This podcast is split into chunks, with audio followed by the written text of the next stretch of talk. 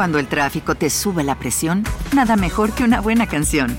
Cuando las noticias ocupen tu atención, enfócate en lo que te alegra el corazón. Y cuando te sientas mal, un buen médico te ayuda a sanar. Sabemos que mantener tu salud es tu prioridad, también es la nuestra en Kaiser Permanente, donde trabajamos juntos para cuidar de todo lo que tú eres. Kaiser Permanente, para todo lo que tú eres. Kaiser Foundation Health Plan of the Mid-Atlantic Stay Inc., 2101 East Jefferson Street, Rockville, Maryland 20852. ¿Qué le pasó a Brittany Drexel? Un misterio del que surgieron distintos rumores aterradores. Tráfico de mujeres, abuso grupal y un cuerpo arrojado a los cocodrilos para ser despedazado. Estas teorías solo pudieron ser disipadas hasta más de una década después, cuando finalmente el caso pudo ser resuelto, dejando al descubierto una escalofriante verdad. Como si se lo hubiese tragado la Tierra o se hubiera evaporado del planeta, nadie podía dar respuesta al paradero de una chica que desapareció sin dejar rastro. Nunca imaginó que con decir a sus padres una mentira, digamos, piadosa, sellaría su destino a un trágico desenlace. Todo comenzó en el año del 2009, cuando esta adolescente estaba por concluir su último año en secundaria. Junto a su grupo de amigos planeaba hacer un viaje para celebrar el fin del ciclo escolar. El tan aclamado Spring Break norteamericano les haría pasar el mejor verano de sus vidas, o al menos esto en teoría. Comenzaba el mes de abril y se acercaban las fechas de este esperado viaje. Brittany estaba en su habitación, recostada en su cama, pensando en cómo pedir permiso a su mamá para que la dejara ir. Sabía que sería algo difícil y que temía que le dijera que no. Cuando finalmente se armó de valor, salió de su alcoba y se dirigió hacia su madre. Le comentó los planes que había hecho con sus amigos y que quizá su novio John Greco también se sumaría a la travesía. Cuando la señora Down escuchó la petición de su hija, un escalofrío le recorrió el cuerpo, como si tuviera una inquietante premonición. Su sentido intuitivo le hizo negarle el permiso con un rotundo y contundente no. Además, la fama que tenía este evento de verano no le inspiraba ni un poco de confianza. Eran solo unos adolescentes sin supervisión adulta, lejos de casa y expuestos a muchos peligros. Tenía los mejores argumentos para ganar esta discusión de madre e hija. Pero la respuesta de la joven fue inmadura e incomprensiva. Luego de esto, la relación entre ellas se volvió hostil y adversa. La pelea se prolongó por varios días, pero la chica no logró convencerla. Sin embargo, no estaba en sus planes perderse aquel viaje. Comenzó a pensar en cómo podría hacerle para salirse con la suya y disfrutar de las vacaciones. Entonces se le vino a la mente una idea infalible. Lo primero que decidió hacer fue reconciliarse con su madre. Lo segundo fue preguntar si podía quedarse a dormir en casa de una amiga para poder divertirse esos días sin clases. Down, al ver el cambio de actitud de la menor, accedió a dejarla ir, aunque en realidad todo era un engaño una estrategia para generar distracción y escabullirse de Nueva York a Carolina del Sur, a Beach, donde se festejaría el Spring Break. Drexel se escapó el 22 de abril del año 2009. Ella y sus amigos se alojaron en el Hotel Bar Harbor, ubicado en la primera línea sobre la playa. En esta zona tan concurrida se podía ver el mar a un costado y al otro la avenida Ocean Boulevard. Llena de adrenalina, estaba decidida a pasarla en grande. Con toda la energía y rebeldía de los 17 años, se sentía dueña del mundo, ingenuamente invencible y sin miedo a nada. Durante el transcurso de los primeros días llamó a su madre. No estaba arrepentida, pero su conciencia estaba intranquila, así que se comunicó con ella para decirle que estaba bien. En su conversación de pocos minutos le hizo saber lo mucho que se divertía. Pasé el día en la playa, fue lo que le comentó. Esta confesión no le pareció extraña, puesto a que cerca de Rochester se encuentra la costa del lago Ontario, a la que también se le conoce como playa. En medio de una ola de calor de casi 30 grados, era pues normal que su hija y su amiga hubieran ido a disfrutar de un chapuzón. Lo que no tenía idea era que esa llamada se había hecho a 1.300 kilómetros de distancia. Para el sábado 25 de abril, la joven salió de su hotel para visitar a un chico que había conocido la noche anterior en un boliche cercano al área de alojamiento. Su nombre era Peter Brosovitz, un promotor de clubes nocturnos y fiestas de 20 años de edad. El joven estaba hospedado en el Blue Water Resort, situado en la misma avenida a 2.4 kilómetros hacia el sur. Era una caminata de algunos 30 minutos. Brittany disfrutó su recorrido y llegó al lugar. Según las cámaras de seguridad, entró y luego de algunos minutos salió en punto de las 8.45 de la noche. Vestida con una camisa sin mangas estampada en color blanco y negro, combinada con un short oscuro, bolso beige y sandalias. Esta, pues fue la última vez que se le vio con vida. Al retirarse del hotel mantuvo una conversación mediante mensajes de texto con su novio, quien al final no había podido asistir al viaje. A las 9.15 pm la chica dejó de responder. Con el paso de las horas, John se empezó a comunicar con sus otros amigos que sí habían ido al viaje, pero nadie la había visto, no estaba en la playa, no había llegado a su habitación y ya no respondía a su teléfono. El chico estaba sumamente preocupado, pero desde Rochester no podía hacer mucho, así que tomó el teléfono y reunió todo su valor para llamarle a la madre de su novia y confesarle la verdad, que Brittany Drexel le había mentido para escaparse y que ahora nadie podía localizarla. Cuando Dawn Drexel recibió esa llamada a medianoche, de inmediato entró en un estado de pánico y desesperación. Su mente fue asaltada por aquel mal presentimiento que tuvo desde ese día que su hija le pidió permiso para viajar. Un mal presentimiento que se había hecho realidad en medio de un pequeño trayecto de no más de 30 minutos caminando entre palmeras, edificios y con el sonido del mar de fondo, su hija había desaparecido sin dejar una sola pista. La mujer se comunicó con su ex esposo, Chad Drexel. Entre lágrimas y lamento le dio la mala noticia. Acto seguido, el padre de la chica hizo la denuncia. Se comunicó con la policía de Rochester esperando que ellos pudieran contactar al destacamento policial de Carolina del Sur. Apenas amaneció y Down viajó a Middle Beach para reunirse o unirse a la policía en la búsqueda. Ese domingo 26 de abril, la esperanza aún permanecía en pie, puesto a que no era la primera vez que la chica desaparecía por algunas horas. Sin embargo, en esta ocasión todo sería muy diferente. No había ningún indicio de su paradero. Las cosas en su cuarto de hotel estaban justo como ella las había dejado. Su maleta estaba abierta con toda su ropa. Lo único que faltaba era lo que llevaba puesto y su celular, el cual permanecía sin señal desde la madrugada del domingo. Los primeros en ser interrogados fueron Peter Brosovitz y su compañero de cuarto, quienes la vieron por última vez con vida. Sin embargo, no pudieron aportar una sola pista a la investigación. Luego de que se salió de las instalaciones del Blue Water Resort, no supieron más de ella. Once días después de una incesante búsqueda, aún no encontraban un solo indicio. La madre, en medio de la angustia interminable, decidió instalarse en el lugar para controlar la investigación. No tenía idea que esos días de desconsuelo se convertirían en años. Esta mujer obviamente quería encontrar a su hija a como diera lugar. Atormentada sin saber por lo que su pequeña estuviera pasando, buscaba al culpable sin cesar. Peter fue el último en verla con vida. Esto carcomía por dentro a la madre, de cierta manera lo culpaba y lo ligaba constantemente al caso. Incluso en una ocasión discutieron frente a frente en el programa de televisión Dr. Field. Él se mostró harto de las calumnias, molesto de que este tema arruinara su reputación situación que ella le tenía sin cuidado, su único objetivo era encontrar a Brittany.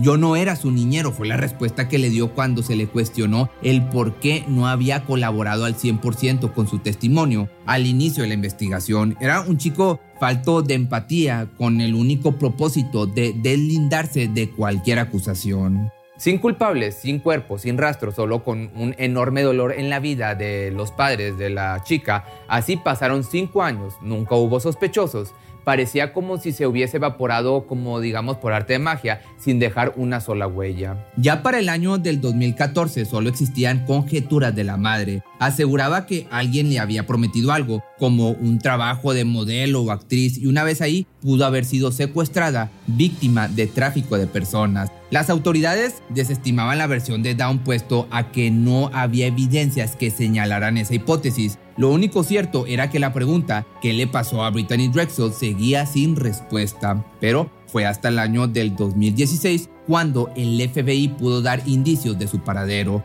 Por medio de una conferencia de prensa aseguraron que lo consideraban un secuestro seguido de homicidio. Dijeron estar convencidos que la víctima había sido asesinada poco después de su desaparición. Fue hasta dos meses después que gracias a una nota del periódico The Post en Courier se pudo saber el porqué de esas conjeturas. Lo sorprendente fue que dichas acusaciones venían de la prisión, rumores y acusaciones entre delincuentes. Un prisionero llamado Taquan Brown que iniciaba su condena de 25 años por homicidio involuntario, confesó saber cuál había sido el destino de la chica desaparecida en el año 2009.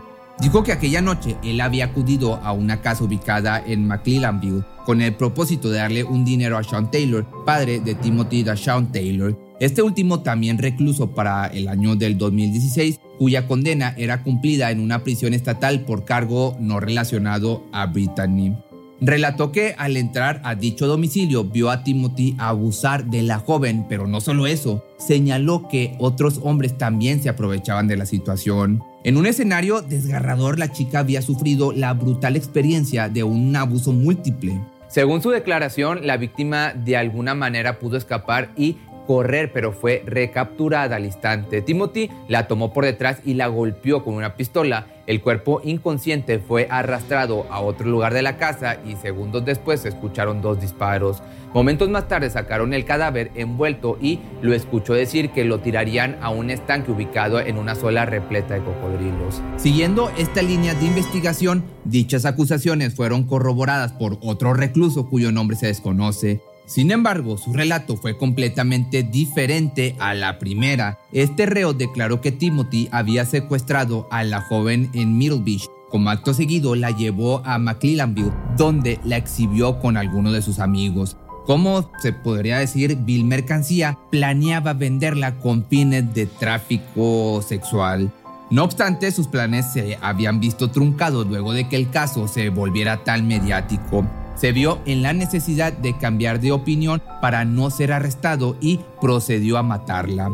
Ambas versiones resultaron estremecedoras obviamente y crueles a la vez, pero por desgracia podían ser ciertas. Timothy por su lado desde el interior de su celda sostuvo que todas esas acusaciones eran calumnias. Aparentemente lo que sabía del caso era por haberlo visto o leído a través de los medios de comunicación. A final de esta serie de conjeturas nada pudo probarse y una vez más la misma pregunta que había atormentado durante tanto tiempo a los involucrados seguía en el aire. ¿Qué le pasó a Brittany Drexel? Ya para el año del 2018, Dawn había vuelto a contraer matrimonio. Dawn, la mamá de la chica, ahora con el apoyo de su nuevo esposo llamado Bob Clickan, dio una entrevista a Live 5 News. Dijo seguir luchando para encontrar a su hija y compartió que contratarían a un investigador privado para ver más progresiones en el caso. A la par, ese mismo año el FBI ofreció una recompensa de 25 mil dólares para quien pudiera aportar algún dato concreto. Habían pasado nueve años desde que un adolescente había mentido para escaparse de su casa, acción que infortunadamente le había costado la vida. Ella solo era una chica con ganas de comerse el mundo y disfrutar de toda la vida que tenía por delante. Pero déjame te cuento un poco de esta chica. Brittany Drexel nació en Rochester, es en Nueva York, en el año del 91, se hace que hoy tendría 31 años, porque pues sí, yo soy del 89. Su madre se había embarazado de un hombre de origen turco, pero quien se hizo cargo de ella y la adoptó fue Chad Drexel, el único hombre al que conoció como padre.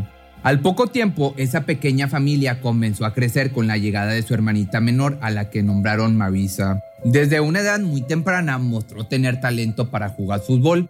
Con el tiempo, gracias a su habilidad, se convirtió en titular del equipo femenino del colegio. Era una chica llena de sueños y metas por cumplir. Quería estudiar enfermería o cosmetología. Se caracterizaba por ser una mujer muy coqueta y social, además siempre cuidaba su apariencia, sobre todo intentaba a toda costa disimular un defecto congénito en su ojo derecho.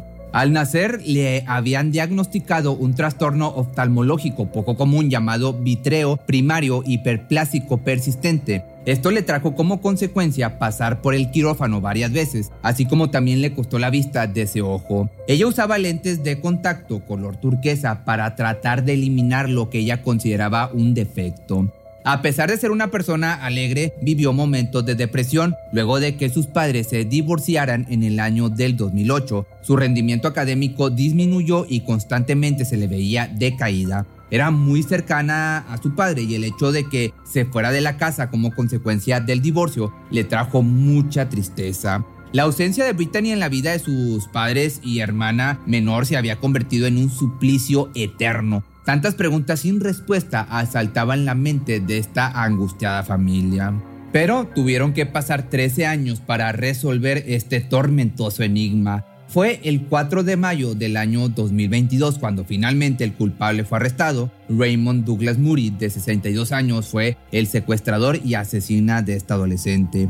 Aquella trágica noche del 25 de abril del año 2009, cuando caminaba de regreso a su hotel, este hombre la interceptó, logró subirla a su automóvil y condujo 50 kilómetros hacia el sur. Llegaron a una rampa de botes ubicada sobre el río Santi y ahí se aprovechó de ella, le cortó la respiración y pues en este lugar dio su último respiro. Al siguiente día llevó el cuerpo a un bosque donde cavó profundamente para enterrar los restos.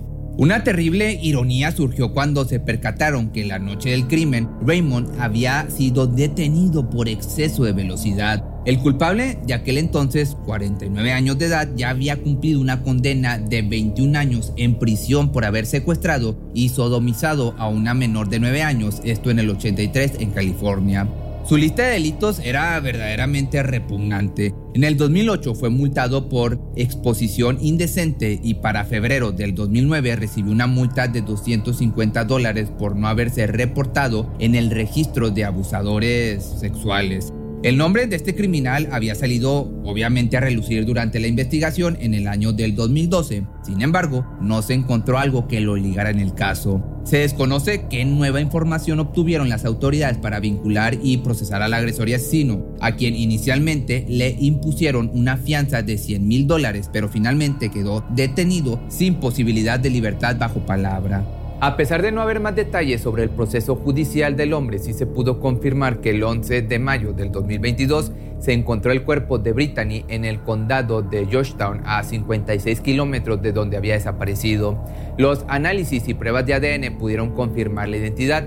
Un dato curioso que salió a la luz fue que tanto la víctima como el victimario solo tenían una visión, solo tenían la visión de un solo ojo, que esto pues no tiene nada que ver, pero es un dato curioso. La chica de nacimiento y el hombre debido a un golpe. Un mes después de que concluyó la tortuosa búsqueda, la familia honró la vida de la joven con flores, globos y una bonita ceremonia. Trece años después, acá estoy con tus cosas enroscadas en mi cuello. Adorábamos arreglarnos el pelo y maquillarnos juntas. Y te enojabas conmigo porque te sacaba tus zapatos porque teníamos casi la misma talla y te usaba el secador de pelo porque no podía encontrar el mío. Brittany querría ser recordada como la persona que fue antes de la tragedia, así que lo que quiero de todos ustedes hoy es una sonrisa y no lágrimas. Ella iluminaba cada lugar en el que entraba. Esto lo dijo su hermana, derramando lágrimas a cada palabra. Si te gustó este video no olvides seguirme en mis redes sociales y recuerda que está mi nuevo canal secundario que es Pepe Misterio Choice donde subo casos más recientes y más cortos. ¿No se merece tu familia lo mejor? Entonces, ¿por qué no los mejores huevos? Ahora, Egglands Best están disponibles en deliciosas opciones. Huevos clásicos, de gallina libre de jaula y orgánicos de Egglands, que ofrecen un sabor más delicioso y fresco de granja que le encantará a tu familia. En comparación con los huevos ordinarios, Egglands Best contiene la mejor nutrición como 6 veces más vitamina D, 10 veces más vitamina E y el doble de omega 3 y B12. Solo Egglands Best. Mejor sabor, mejor nutrición, mejores huevos. Visita egglandsbest.com para más información.